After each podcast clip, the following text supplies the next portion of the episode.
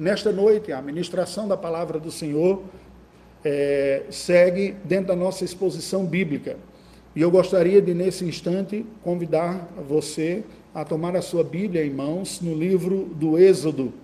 Livro do Êxodo, capítulo de número terceiro. Êxodo, capítulo de número 3, capítulo terceiro ou capítulo de número 3.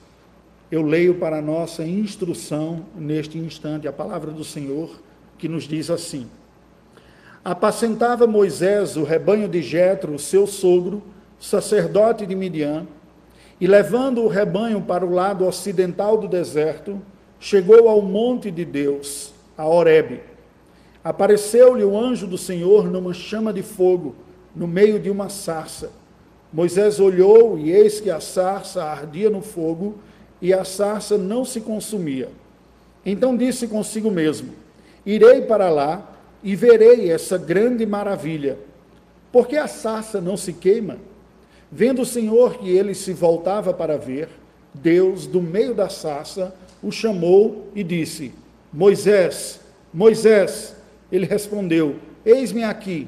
Deus continuou: Não te chegues para cá. Tira as sandálias dos pés, porque o lugar em que estás é terra santa. Disse mais: Eu sou o Deus de teu pai, o Deus de Abraão, o Deus de Isaac e o Deus de Jacó. Moisés escondeu o rosto, porque temeu olhar para Deus.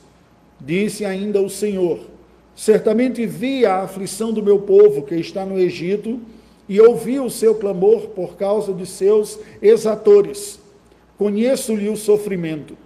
Por isso desci a fim de livrá-lo da mão dos egípcios e para fazê-lo subir daquela terra a uma terra boa e ampla, terra que mana leite e mel, o lugar do cananeu, do eteu, do amorreu, do ferezeu, do eveu e do jebuseu. Pois o clamor dos filhos de Israel chegou até mim, e também vejo a opressão com que os egípcios os estão oprimindo. Vem agora, e eu te enviarei a Faraó, para que tires o meu povo, os filhos de Israel, do Egito. Então disse Moisés a Deus: Quem sou eu para ir a Faraó e tirar do Egito os filhos de Israel? Deus lhe respondeu: Eu serei contigo, e este será o sinal de que eu te enviei. Depois de haveres tirado o povo do Egito, servireis a Deus neste monte. Disse Moisés a Deus: Eis que quando eu vier aos filhos de Israel e lhes disser: O Deus de vossos pais me enviou a vós outros, e eles me perguntarem: Qual é o seu nome? Que lhes direi? Disse Deus a Moisés: Eu sou o que sou. Disse mais: Assim dirás aos filhos de Israel: eu sou, me enviou a vós outros. Disse Deus ainda a Moisés: Assim dirás aos filhos de Israel: O Senhor, o Deus de vossos pais, o Deus de Abraão, o Deus de Isaque e o Deus de Jacó, me enviou a vós outros. Este é o meu nome eternamente. E assim serei lembrado de geração em geração. Vai, ajunta os anciãos de Israel e dize-lhes: O Senhor, o Deus de vossos pais, o Deus de Abraão, o Deus de Isaac e o Deus de Jacó, me apareceu dizendo: Em verdade vos tenho visitado e visto o que vos tem sido feito no Egito. Portanto, disse eu: Far-vos-ei subir da aflição do Egito para a terra do Cananeu, do Eteu, do Amorreu e do Ferezeu, do Eveu e do Jebuseu, para uma terra que mana leite e mel. E ouvirão a tua voz e irás com os anciãos de Israel ao rei do Egito e lhe dirás: O Senhor, o Deus dos Hebreus, nos encontrou. Agora, pois, deixa-nos ir caminho de três dias para o deserto, a fim de que sacrifiquemos ao Senhor nosso Deus. Eu sei, porém, que o rei do Egito não vos deixará ir, se não for obrigado por mão forte. Portanto, estenderei a mão e ferirei o Egito com todos os meus prodígios que farei no meio dele. Depois vos deixará ir. Eu darei mercê a este povo aos olhos dos egípcios, e quando sairdes, não será de mãos vazias. Cada mulher pedirá à sua vizinha e à sua hóspeda joias de prata e joias de ouro e vestimentas. as quais porei sobre vossos filhos e sobre vossas filhas, e despojareis os egípcios. Oremos ao Senhor. Deus bendito, a tua palavra acaba de ser lida. E nós nos confessamos, Senhor, dependentes da iluminação do teu Espírito. Individualmente, cada um de nós, quaisquer pessoas, para que sejamos abençoados pela ministração da tua palavra, para que ela produza a redenção e frutos espirituais necessitamos da graça do teu Espírito a nos iluminar. Pedimos que tu nos assistas neste instante, aqueles que estão ouvindo a palavra agora e aqueles que haverão de ouvir oportunamente. Rogamos, ó Deus, que tu tomes nossa mente e o nosso coração cativos à tua palavra pelo poder do teu Espírito. Em nome de Jesus. Amém, Senhor Deus. Qual é a obra que Deus realiza no mundo através da sua igreja, do seu povo?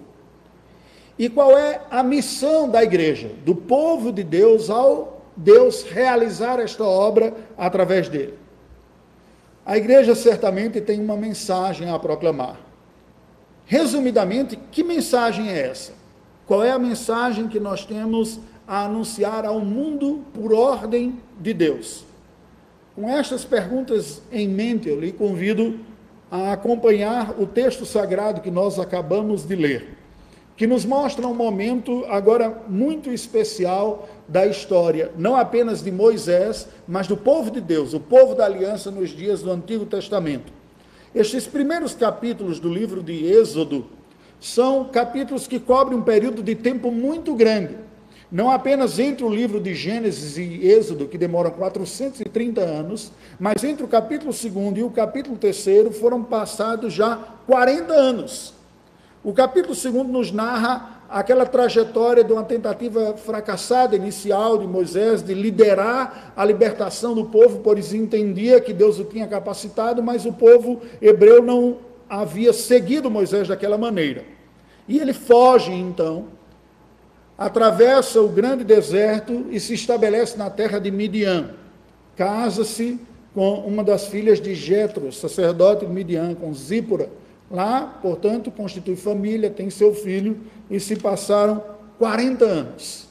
Aquele homem que fora educado no palácio real do Egito, recebendo a melhor instrução que havia do mundo, mas sabendo da sua identidade, e até mesmo sabendo de sua vocação como libertador do povo de Deus, agora se vê despido da glória palaciana aristocrática da sua formação egípcia.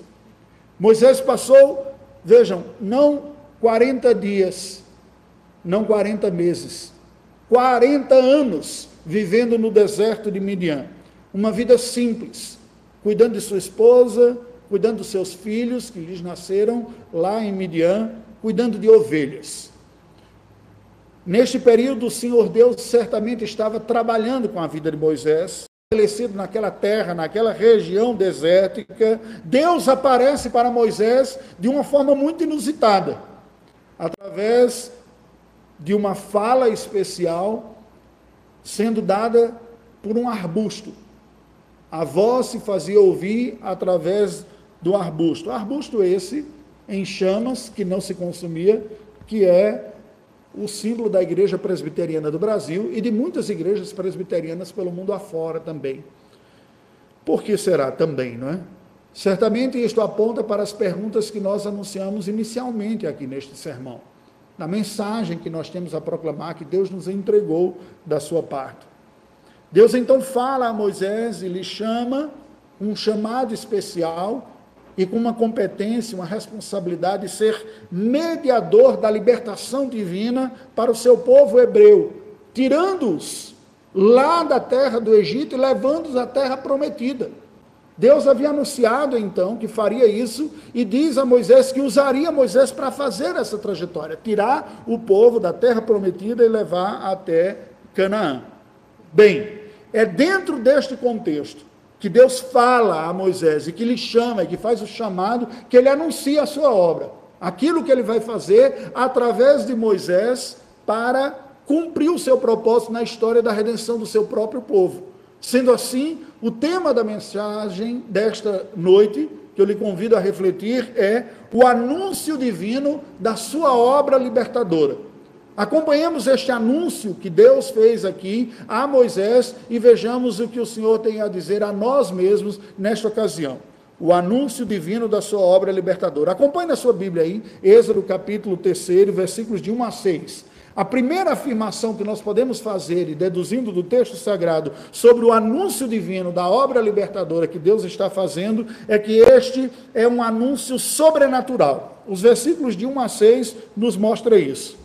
Enquanto Moisés estava levando a sua vida pacata e ordinária, apacentando o rebanho do seu sogro Jetro, sacerdote de Midianos, diz o texto sagrado que levava o rebanho para o lado ocidental do deserto, ele chega ao monte de Deus, a Horebe, também conhecido posteriormente como Monte Sinai, e ali o Senhor lhe aparece, o anjo do Senhor, numa chama de fogo no meio de uma sarça. Sarça é um pequeno arbusto. E aquela cena inusitada chamou a atenção de Moisés. Como pode uma árvore pequena estar em chamas, mas não se queimar? Como é possível? Aquilo lhe chamou a atenção, pois a sarça ardia, mas não se consumia. E ele se aproxima então, dizendo consigo mesmo, curioso, e diz: Eu vou lá para ver o que, é que está acontecendo. Como é possível esta realidade de um arbusto em chamas que não se consumia? Entre os versículos 4 e 6, nós vemos então que o Senhor Deus se volta e fala com Moisés a partir da sarça e diz: Moisés, Moisés. Essa repetição do nome pessoal é um padrão que nós percebemos no Antigo Testamento, que indica um chamado para a intimidade. Pessoas com quem Deus está chamando para falar algo especial, ele faz esse chamado com duplo nome. É diferente da nossa língua, não é? Nós talvez chamássemos, olha, eu tenho algo especial para dizer para vocês, mas o hebraico tem algumas sutilezas e uma das formas de indicar a importância do que está dizendo é a repetição das palavras. O superlativo, por exemplo, é dado pela repetição tríplice. Santo, santo, santo ao Senhor dos Exércitos, significa santíssimo ao Senhor dos Exércitos. Mas quando o nome de alguém é dito duas vezes, Deus está chamando para uma palavra especial. Perceba que ocorre a mesma coisa quando ele chama Samuel para ser sacerdote e vai lhe avisar. Ele fala: Samuel, Samuel. Jacó, Jacó. Abraão, Abraão. E aqui o Senhor então fala: Moisés, Moisés. Como que dizendo: Eu tenho um recado especial para você. Ao ouvir o chamado de Deus, Moisés ouve ainda Deus continuando falando e diz: Não te chegues para cá, tire as sandálias dos pés, porque o lugar em que estás é terra santa. E disse mais o Senhor: Eu sou o Deus de teu pai, o Deus de Abraão, de Isaque e de Jacó. E o texto conclui no versículo número 6, que Moisés escondeu o rosto porque temeu olhar para Deus. Deus chama Moisés com uma voz audível a partir daquela sassa que se consumia, anunciou a santidade, a especialidade daquele momento, daquela ocasião, e afirmou para Moisés que era o Deus dos seus antepassados, do pacto que havia se manifestado agora e que agora estava trazendo uma palavra especial para ele. Qual é a mensagem especial que nós temos aqui nestes versículos? Em teologia, o que ocorreu aqui nós chamamos de teofania, que significa uma manifestação especial divina. Teo vem de theos e fania de manifestação. Portanto, sendo Deus Espírito soberano e glorioso, para se comunicar com o homem, em momentos especiais da história, Deus se manifesta de uma forma especial, como ocorreu aqui. E isto não é algo comum nem ordinário, mas aconteceu em ocasiões especiais, quando há uma mensagem importante a ser dada ou quando uma missão especial está sendo dada. Neste caso, os dois, mostrando que este, portanto, era um momento especialíssimo. O curioso é que isto contrasta agudamente com os últimos 40 anos da vida de Moisés, que foi uma vida absolutamente ordinária. Cuidando da esposa, dos filhos, de ovelhas no deserto. Agora Deus fala com ele de uma forma especial, uma palavra especial. O anúncio divino da obra libertadora de Deus também é um anúncio mediado. Isso está descrito nos versículos seguintes, de 7 a 12. Veja que quando Deus fala com Moisés, ele continua e diz ainda Senhor: Olha, eu certamente vi a aflição do meu povo que está no Egito e ouvi o clamor por causa dos seus exaltores, eu lhe conheço o sofrimento. Deus está dizendo: Eu estou atento ao que está ocorrendo com o meu povo. Abrindo um parênteses aqui, isso costuma ser uma das grandes aflições às pessoas de fé. É no meio da sua dor e do seu sofrimento ficar pensando onde está Deus, onde Deus está no meio de toda essa dificuldade que eu passo. Deus então diz: Eu ouvi, estou atento ao clamor e o que está acontecendo. Por isso, desci a fim de livrá-lo das mãos dos, egípcios e fazê-lo subir daquela terra para uma boa e ampla terra que emana leite e mel, pois o clamor dos filhos de Israel chegou até mim. E eu também vejo a opressão com que os egípcios os estão oprimindo. Nos versículos de 10 a 12, Deus diz a Moisés que usará para libertar o povo, porque veja, depois que Deus anuncia, disse: Olha, esta é a realidade, mas não é a realidade final. Eu vou mudar a condição do meu povo, da opressão e desta dificuldade, e vou fazer isso através de você. Eu o enviarei a Faraó para que você tire o meu povo, tire os filhos de Israel do Egito. E aí Moisés então se vira para Deus e diz: Mas quem sou eu para ir a Faraó e tirar do Egito os filhos de Israel? O curioso é que isso faz um contraste muito grande com Moisés autoconfiante de 40 anos atrás, que achava que na sua força, na sua competência, seria reconhecido pelo povo como libertador e empreenderia. E se lançou até para executar um dos opressores, assassinando aquele homem, para isso precisou fugir. Alguma coisa ocorreu com este homem durante 40 anos, cuidando de ovelhas no deserto, que ele ganha agora uma, missão, uma visão mais humilde de si mesmo. E agora se coloca para Deus e diz: Como é que eu vou conseguir fazer isso? Quem sou eu para ir até o Faraó e libertar os filhos de Israel? E o versículo 12, Deus responde: A diferença, ou a questão aqui não se trata de quem você é, mas de que eu estarei com você eu serei contigo. E este será o sinal que eu te enviei. Depois de haveres tirado o povo do Egito, servireis a Deus neste monte. Presta atenção isso aqui, presta atenção. O que é que Deus está dizendo aqui? O grande sinal de que Deus vai fazer alguma coisa não é uma competência ou uma qualidade que a gente desenvolve, não. É a própria certeza de que Deus está interessado nisso. Ele diz: Eu estarei, eu executarei, eu estarei com você, por isso que isso acontecerá, porque eu sou o Deus dos impossíveis. Com Deus não há impossíveis. E o sinal é: você que está aqui cuidando de ovelhas neste lugar, você vai resgatar o povo. E aquele povo que está debaixo de uma terrível opressão lá no Egito, voltará a este lugar.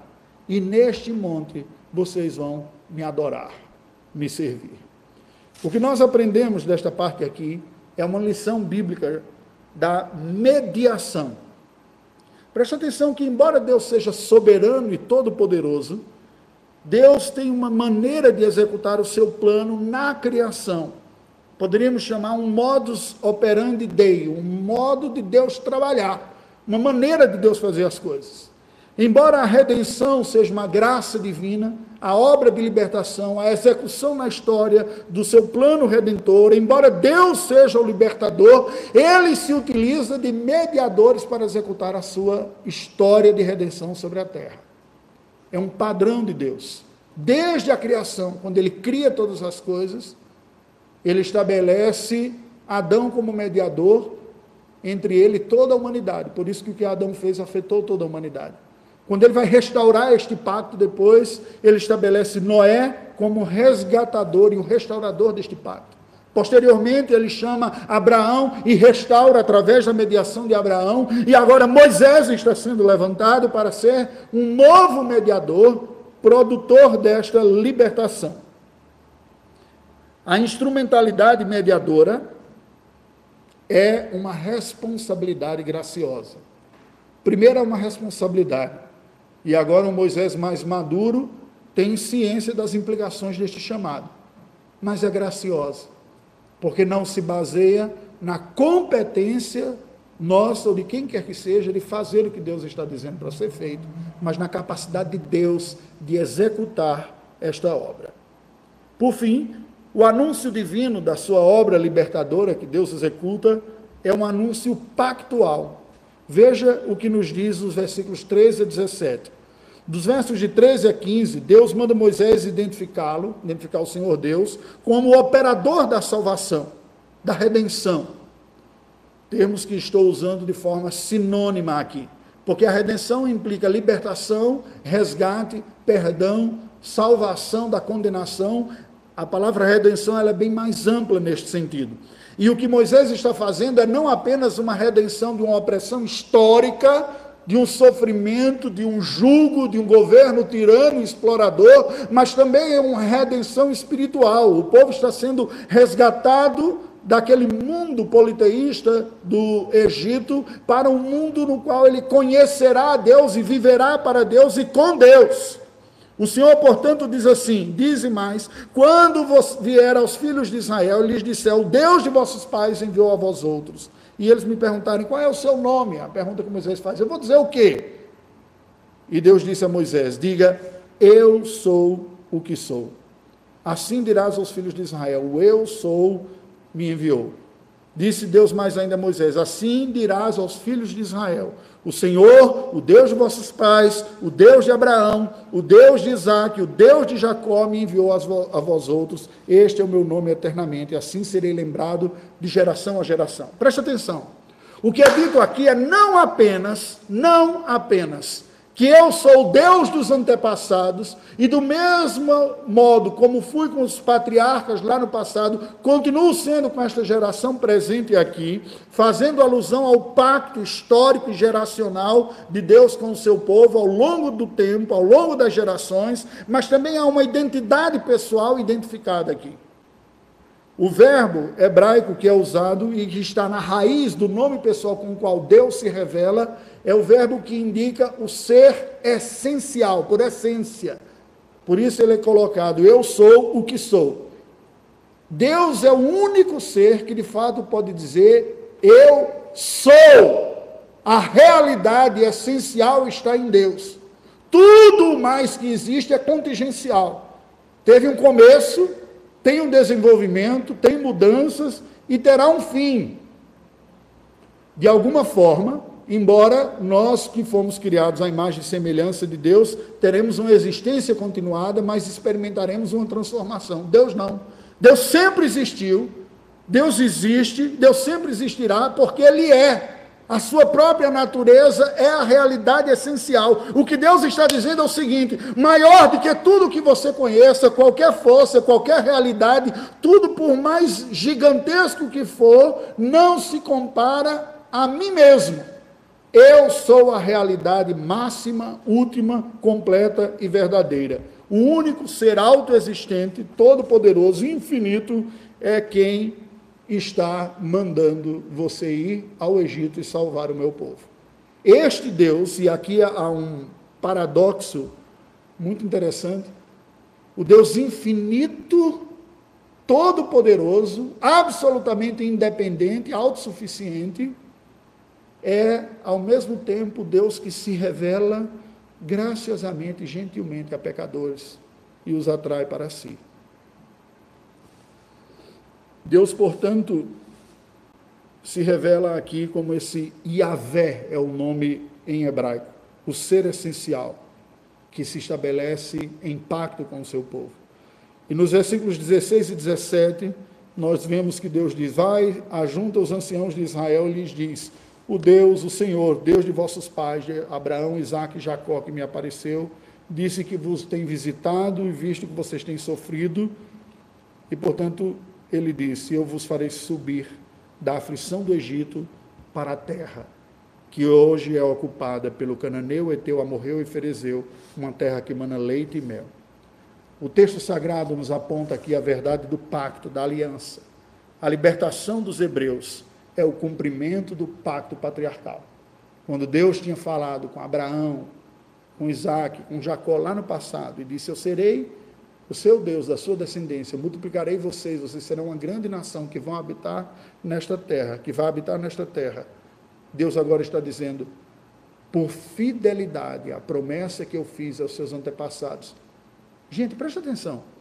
Não foi há 43 horas atrás, ou 430 minutos atrás, foram 430 anos atrás. Imagina o que é aguardar o cumprimento de uma promessa por 430 anos. A gente não consegue imaginar o que seria é, passar 430 dias em quarentena, é? passar algumas semanas numa realidade que foge completamente ao nosso controle. Agora foram 430 anos e Deus está dizendo: Eu cumprirei. A aliança de Deus é a aliança da redenção. E agora o que Deus está falando é: vocês agora chegaram num ponto que tem condição de ser uma nação, agente suficiente, e eu miraculosamente vou fazer esta nação. A divina obra redentora é a execução histórica do pacto de graça para o Senhor. E nós temos um quarto ponto, embora eu tivesse falado finalmente, inicialmente, são quatro. O anúncio divino de sua obra libertadora é um anúncio realista. Olha o que nos diz os versículos finais de 18 a 22. Ouvirão a tua voz, irá com os anciãos de Israel ao rei do Egito e lhes dirás: O Senhor, o Deus dos Hebreus, nos encontrou. Agora deixa-nos ir pelo caminho de três dias para o deserto, a fim de que sacrifiquemos ao Senhor. E Deus diz: Eu sei, porém, que o rei do Egito não vos deixará ir se não for obrigado por mão forte. E eu estenderei a mão e ferirei o Egito com todos os meus prodígios. Darei mercê a este povo. Deus manda Moisés, juntamente com os anciãos hebreus, ordenar a Faraó a libertação do povo hebreu, alertando Moisés sobre a resistência que viria. Eles não vai ser fácil, mas assegurando que ele, o Senhor, faria certa e absoluta a libertação do povo. Aqui é um paradoxo redentor, presta atenção que isso é um ponto importante. A implementação do reino de Deus, a experiência da redenção, que é vivenciada por pecadores que Deus alcança, essa experiência redentora tem implicações. E ela sempre ocorre, em alguma medida, sob forças paradoxais, conflitantes, mas coexistentes, de libertação e de resistência.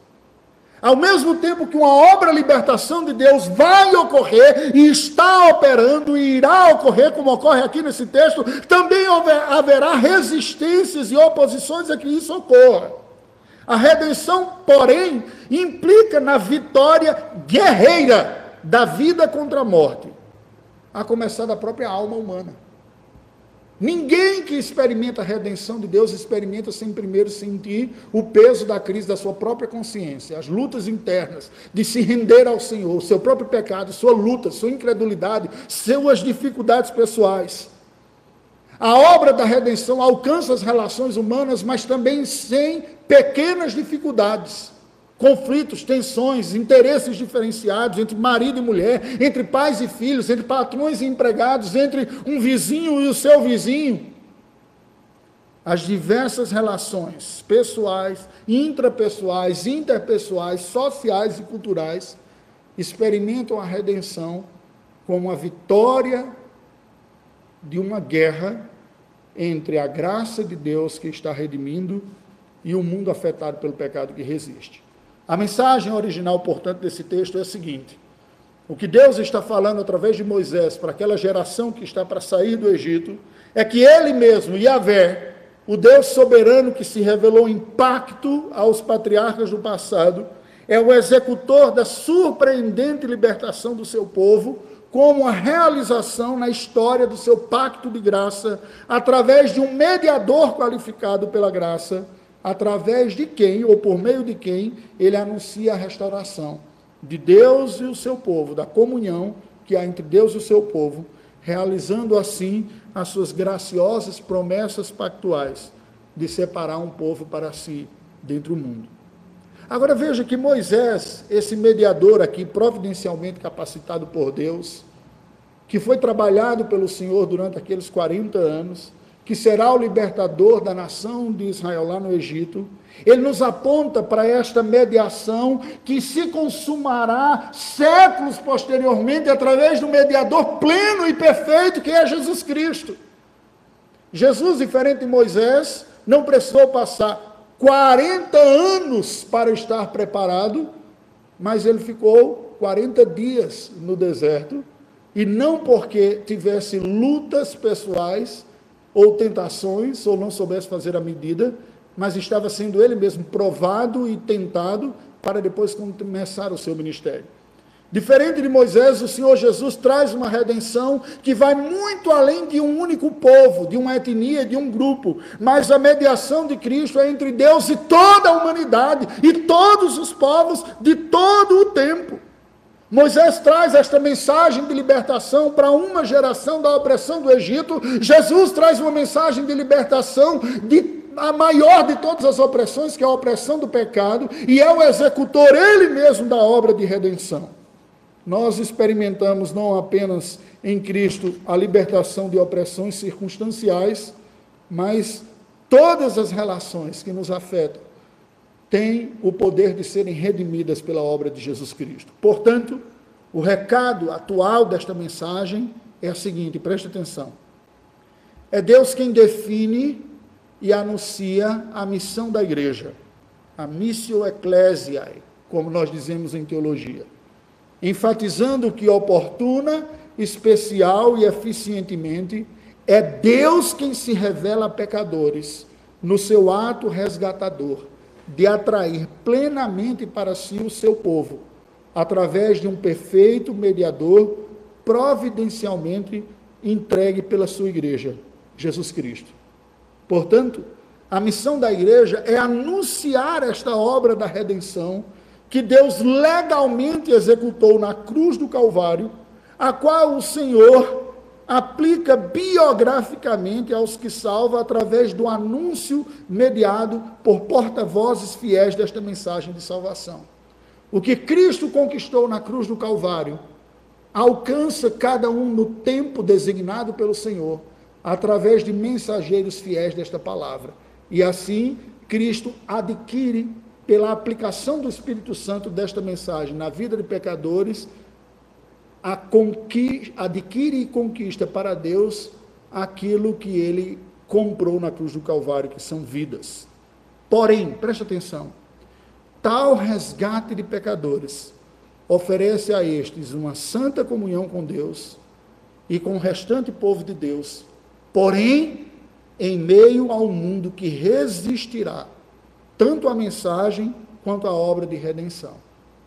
Tanto a mensagem quanto a salvação. E é este contexto de oposição, de guerra, da resistência do mundo, da maldade dentro de nós mesmos e fora de nós, na sociedade, na cultura, nas estruturas, é nesse contexto de guerra que Deus salva o seu povo e liberta.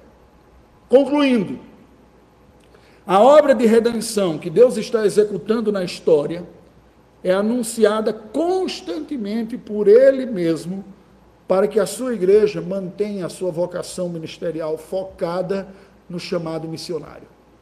Porque nós, como igreja, podemos perder facilmente o nosso foco. Podemos nos distrair com inúmeras atividades, nos ocupar com N programações, desde entretenimento até babá de filho de crente, o que você pensar, a igreja é capaz de criar. Mas ela nunca pode perder o seu foco, ela é uma agência missionária. Nós estamos como porta-vozes da verdade de que Deus é o salvador de pecadores. E tal gloriosa redenção da escravidão do pecado enfrentará sempre oposições mortais no mundo. Desde a altivez do nosso próprio coração, que resiste em se render a Cristo como Senhor e Salvador, até a resistência nas estruturas sociais, políticas, econômicas e as relações humanas de opressão, que só podem ser vencidas e redimidas por Cristo como o redentor de todas as nossas relações. Vamos orar ao Senhor. Eu lhe convido a buscar a Deus em um momento de oração nesse instante. Deus bendito, nós te rendemos graças pelo teu Filho Jesus Cristo, Senhor nosso, Redentor nosso, Mestre, Profeta, Teu Filho, aquele que com a Sua morte pagou pelos nossos pecados e com a Sua ressurreição venceu os nossos pecados e a própria morte. Aquele verdadeiro Cordeiro imolado, aquele que foi o verdadeiro Cordeiro Pascal, o Senhor soberano absoluto, Senhor da vida, que encarou a morte para livrar do pecado e da morte aqueles que o encaram pela fé. Reconhecemos, Senhor, que o mal, o pecado, está espalhado por toda a criação. Encontramos as, os tentáculos malignos da oposição ao Senhor ainda dentro de nós que já cremos no Evangelho, que nos faz ser tão autoconfiantes, autocomplacentes, rápidos para julgar e condenar o outro e lentos para percebermos a nossa própria miséria, que afetou todas as nossas relações, a nossa relação contigo, a nossa relação com o próximo, com o mundo, com o entretenimento, com o poder, com os valores. Ó oh Deus bendito, mas nós te louvamos porque tu não nos deixastes entregues à nossa própria miséria, mas tu enviaste o teu filho para ser o redentor de todas as nossas relações, e hoje nós dizemos, Senhor, venha nos redimir. Necessitamos desta redenção. Necessitamos da obra do Teu Espírito a nos convencer e nos fazer perceber onde há resistências e onde o mal ainda está presente em nós, para que tenhamos, experimentemos constante e diário arrependimento e rendição ao Teu Filho pela fé.